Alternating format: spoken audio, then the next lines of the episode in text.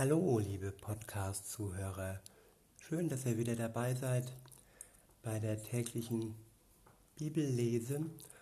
Und heute möchte ich euch vorlesen aus Hiob, Kapitel 37, Vers 5 aus der Übersetzung Neues Leben.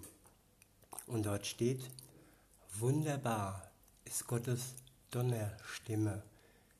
Er tut unbegreiflich große Dinge. Genau das kann man entdecken, indem man anfängt oder daran festhält, in der Bibel zu lesen.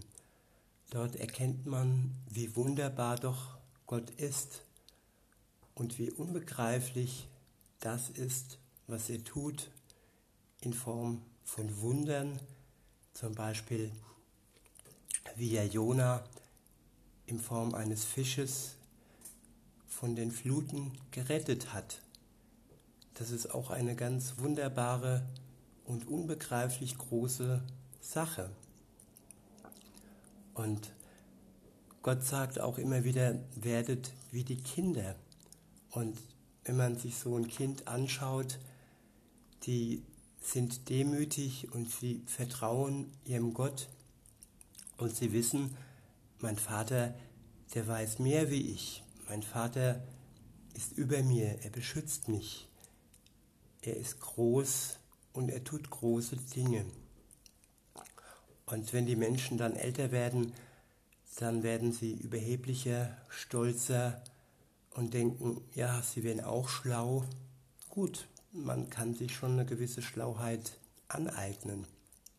Aber im, im Vergleich zu Gott ist das niemals vergleichbar. Es ist immer Stückwerk, es ist immer ein ganz kleiner Einblick. Ja, in der Bibel wird es auch als, als Sandkorn dargestellt.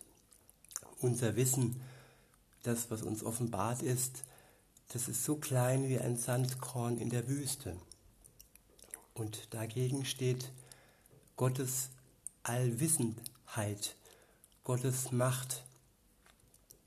Und äh, da ist es einfach dran, dass wir dann klein wie ein Kind werden, demütig und die wunderbare Stimme Gottes in Form seines Wortes in uns aufnehmen.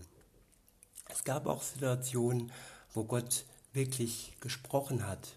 Ich will mal eine Situation aufgreifen, als Jesus sein Sohn getauft wurde von Johannes dem Täufer.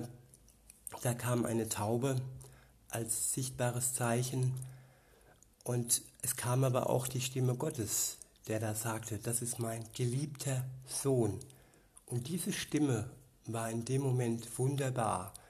Sie, sie war vielleicht wie ein Donner, aber trotzdem wunderbar. Und da ist nichts, wovor man Angst haben muss, weil dieser Vater ist ein liebender Vater.